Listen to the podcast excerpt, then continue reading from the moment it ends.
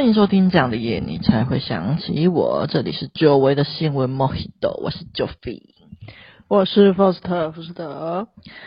大家是不是很久没有听到我们的新闻播报了呢？有一部分原因是因为我们在准备秘密企划，那另外一部分原因就是 Joffy 本人最近有点累，然后加上之前说不定期更新，所以就把新闻给延后了。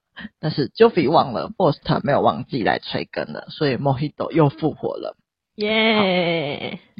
那事不宜迟，让我们马上进入第一则新闻吧。第一则新闻是发生在日本的可怕悲剧。根据日本媒体文川 online 的报道，就是日本有一个女性在呃，因为在助产师的入学考试落榜，然后回家后遭到母亲严厉的斥责后，然后后来就是母亲就是骂完她之后，她命令她帮她按摩嘛。然后在过程中，就是母亲就是睡着了，那心有不满的女儿呢，趁机使用凶器杀害了母亲，这样子。那女儿在杀人之后呢，一度感到相当的不安，然后甚至还梦到她的母亲像往常一样的斥责她。但是过了一周后，她就慢慢习惯了。然后，而且因为她知道母亲的手机密码，所以就是女儿便一直装作母亲的样子来回应讯息，然后使得身边的亲朋好友都不知道她已经身亡的事实，这样子。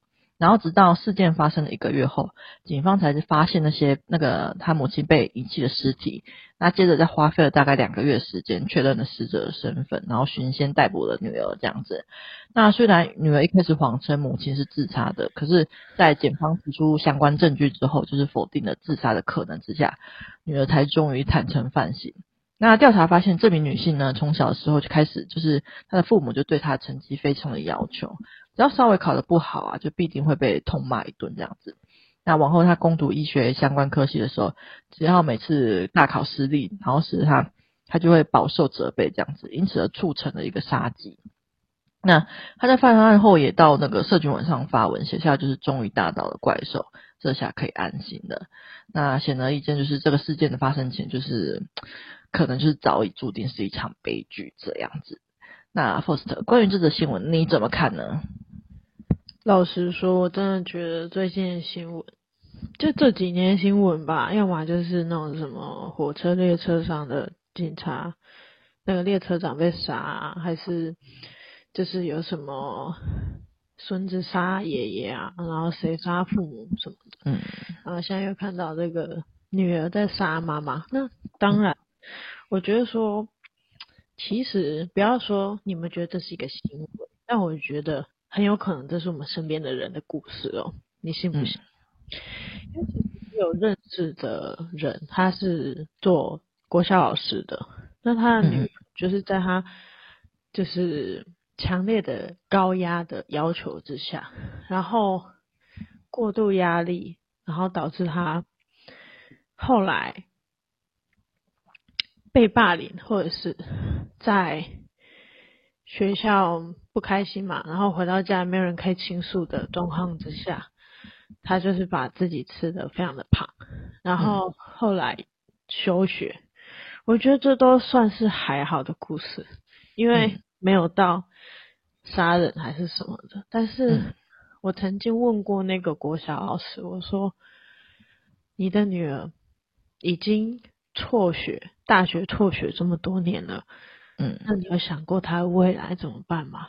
然后他就跟我说，或许就是养他一辈子了吧。哇！然后我当时真的是五味杂陈，因为我觉得你们可能会觉得那个国小老师很辛苦，但是我觉得那个女儿更辛苦。她这一辈子不能做任何冒险的事情。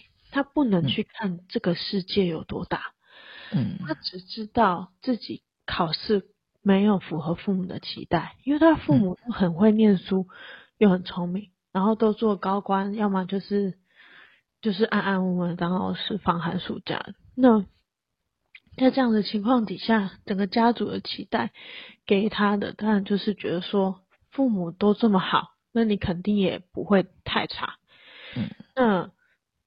他后来就干脆就是这样放弃，然后也有忧郁症还是躁郁症的，然后，嗯，我不知道他有没有去吃药，这我没有了解到这么深，但是，我觉得很可惜，因为那个女儿，就我所知到现在还没有，还没有办法走出去。就是她可能后续有被他妈就是在花钱去学什么学什么，但是她可能也很快就又又是一样又留在家里的状态。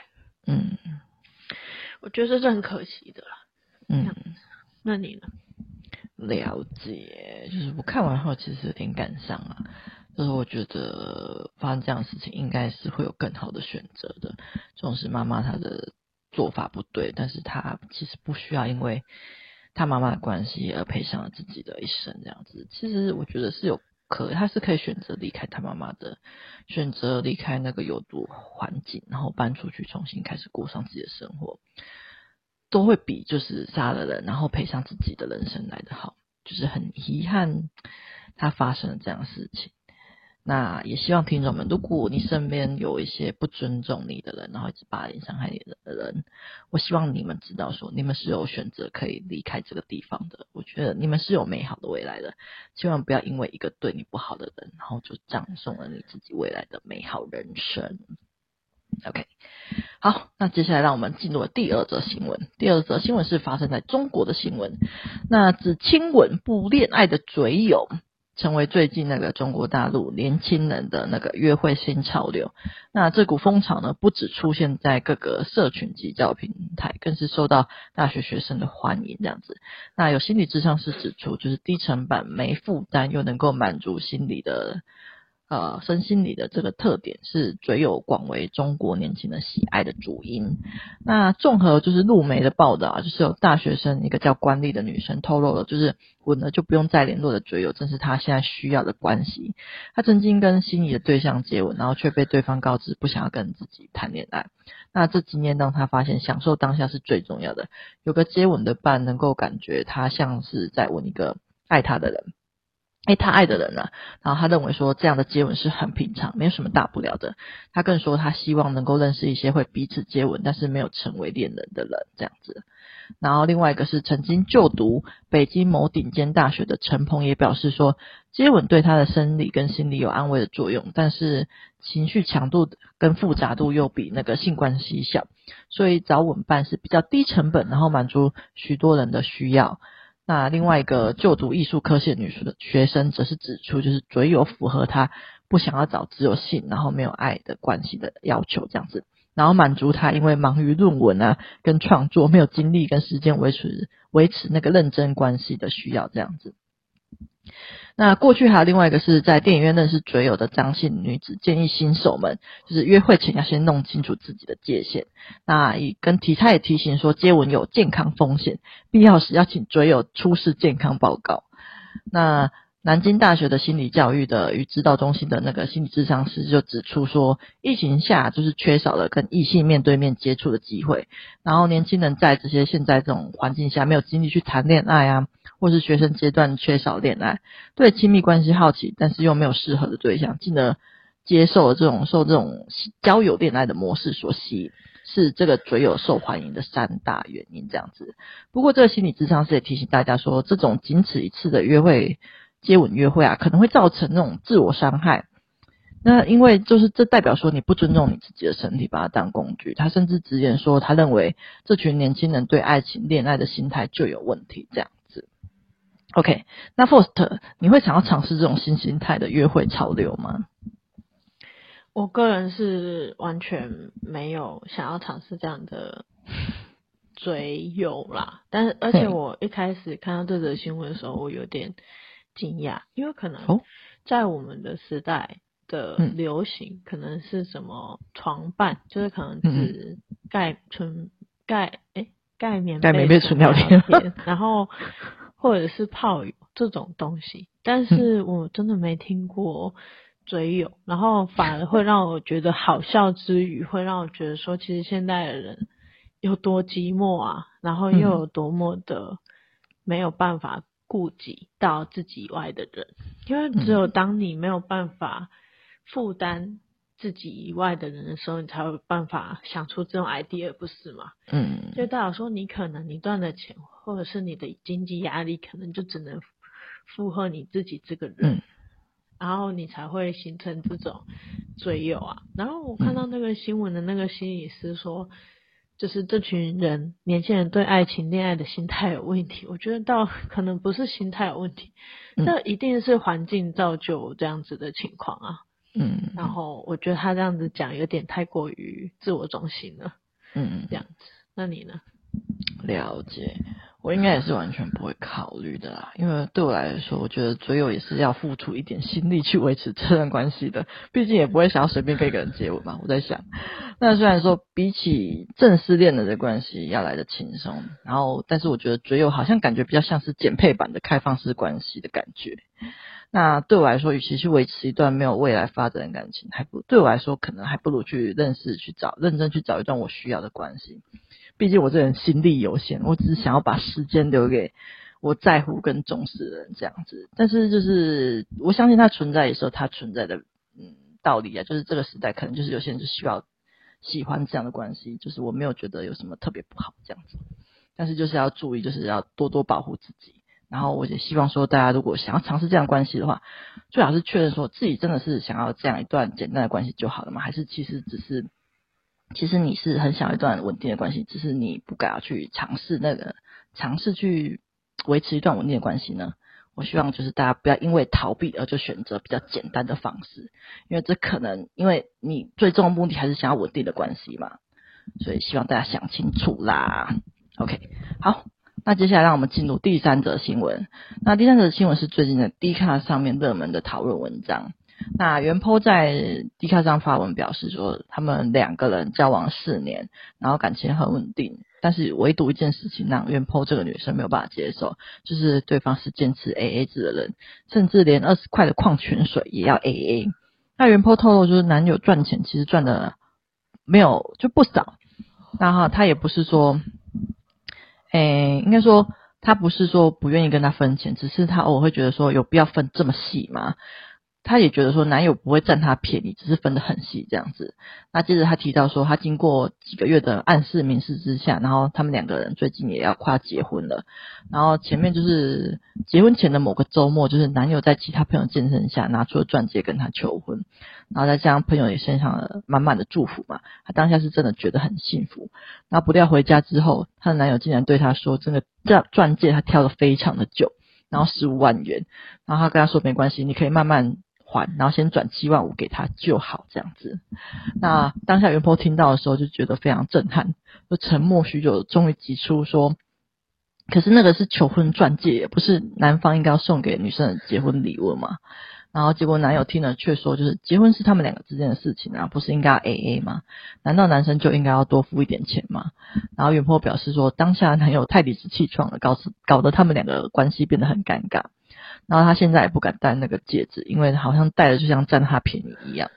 那 forst 你觉得这个 AA 制的钻戒如何呢？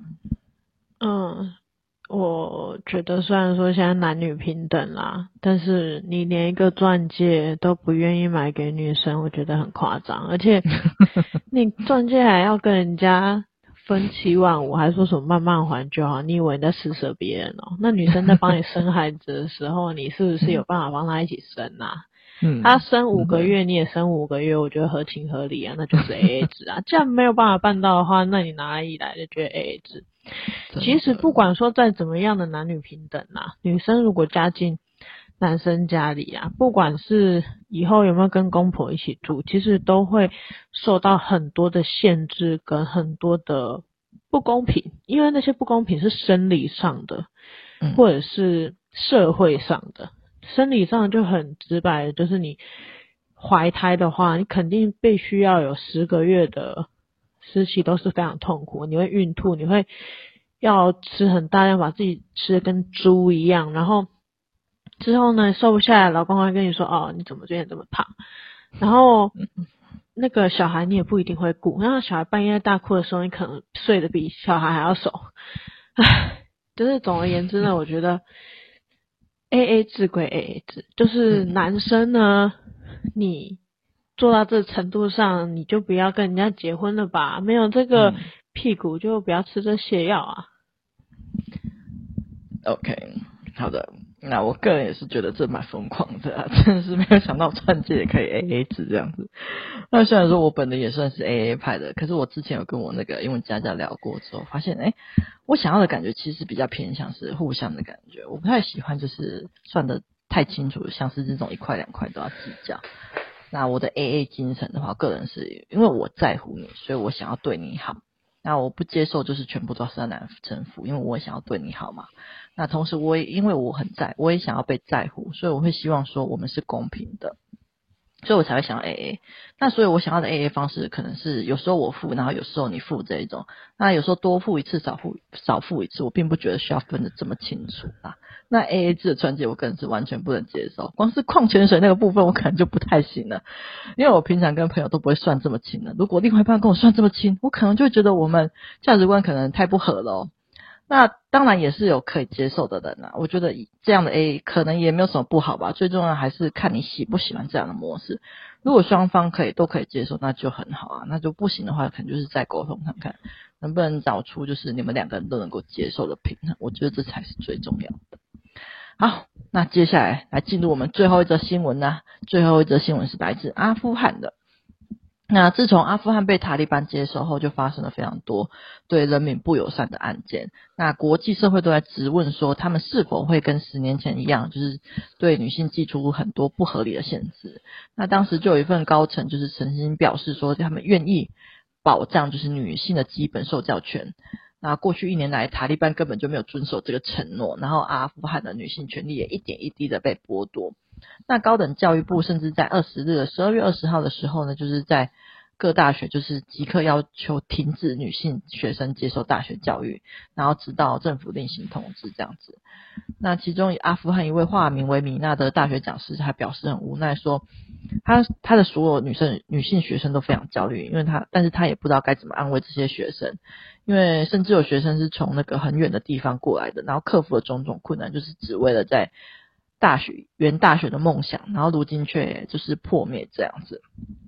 那米娜她曾经经历了十年前那段黑暗的时光，她坦言说自己非常理解那种孩子们很焦虑的、很害怕的心情。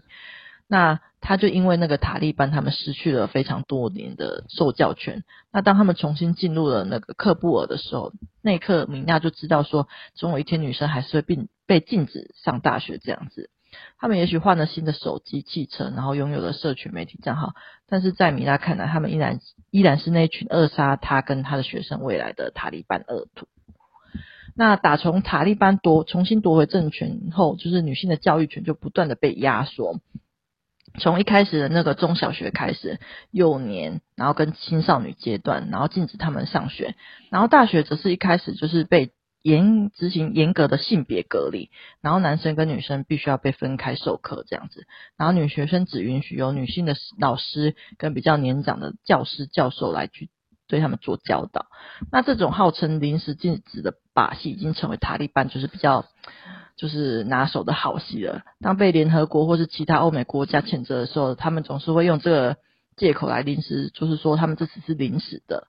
可是就像是之前禁止那种女学生回到小学上课一样，就是从三月禁到了十二月，到现在都还没有解除，也让外界很担忧，说针对这次的大学限制，恐怕也是会是一个长期的禁令这样子。那 Foster 对于塔利班的所作所为，你有什么看法吗？我非常的生气，但是其实对于他们这一个国家的这样子的新闻报道，其实类似的很多很多，然后每次看完都不知道要从何帮起，因为你也不可能帮那些人渡引渡去别的国家吧？那你要怎么保证说他们的住宿、吃饭跟工作状态？嗯嗯，然后可是。好，就算你真的可以依照，就是真的把他们引渡出国好了，那他们能在国外生存下来嘛？也是一个问题。然后，如果就回到现实面，自己的力量那么微薄，那我自己到底可以做到什么？这个可能是我很多时候在想的，我就会觉得自己很渺小，可能连上次。之前节目上聊过的那个澎湖的海龟，我也觉得，连一个海龟要救一个海龟都救那么多年了，然后，嗯，现在已经明明都已经是二零二二年了，然后居然还有这种歧视女性然后的情形发生，就真的觉得很不齿吧。然后，他们人到底在想些什么，实在是很难以理解，因为。你如果说打压你们自己国内的女性，你们自己就可以变得更好吗？我觉得不可能啊，因为如果你反而是让你自己国家的整体人民都受教育，变得更好的话，那你是不是你的下一代就会越变越好？这是一个整体上的发展。假设说你连国内的人都可以用性别这样子互相打压的话。你是不可能，你整体国家的发展性是不可能会好的，而且，嗯，这样子跟集权统治有什么差别？我不知道该怎么阻止他们，但是我会很生气，就这样吧。了解。就这个新闻，其实是我上礼拜跟我们英文老师有聊到这个新闻这样子。那我就是讨论过，我才发现说，哎，中东国家其实对女性来说一直都蛮不友善的。那对于阿富汗女性来说，就是她们唯一出头天的方式，真的就是读书。所以这现在这个状况被塔利班剥夺，然后又他们呃二十五号吧，最近就又颁布了又禁止女性为非政府组织工作，就是完全就是要把女性关在家的感觉。感觉就是阿富汗的女权应该只会越来越落实吧，或者说不应该不只是女权而已，人权应该也都会变得越来越糟。感觉可能直到有人出来革命之前，应该都不会太好。那我有稍微找了一下，台湾其实有在关注阿富汗的状况的人跟组织并不多。我看了一下，只有世界展望会有提供，就是说抢救阿富汗儿童的捐款管道这样子。那外国其实有 Airbnb，好像有就是有。就是有介入，就是说去协助那些阿阿富汗的难民，就是说可以就是提供他们一些住宿的地方。但是这是国外的部分。那针对于台湾可以做什么的话，感觉真的是不多。那如果要对女权做捐款的话，可能也是要去找国外的组织这样子。那最后就是祝福阿富汗的人民啊，就是希望他们有一天能够找回属于自己的权利。嗯，加油！好好的，那今天就到这边啦。那谢谢大家收听，这样的夜你才会想起我。我是 Foster 福斯特，我是 Joffy。记得订阅我们的 Podcast 频道，并给五星好评，并且对我们的频道喜欢的话，请到资讯栏请我们喝咖啡赞助我们的频道哦。有好的留言或故事，也可以分享给我们。下一次的主题就是你们的留言啦。耶，拜拜。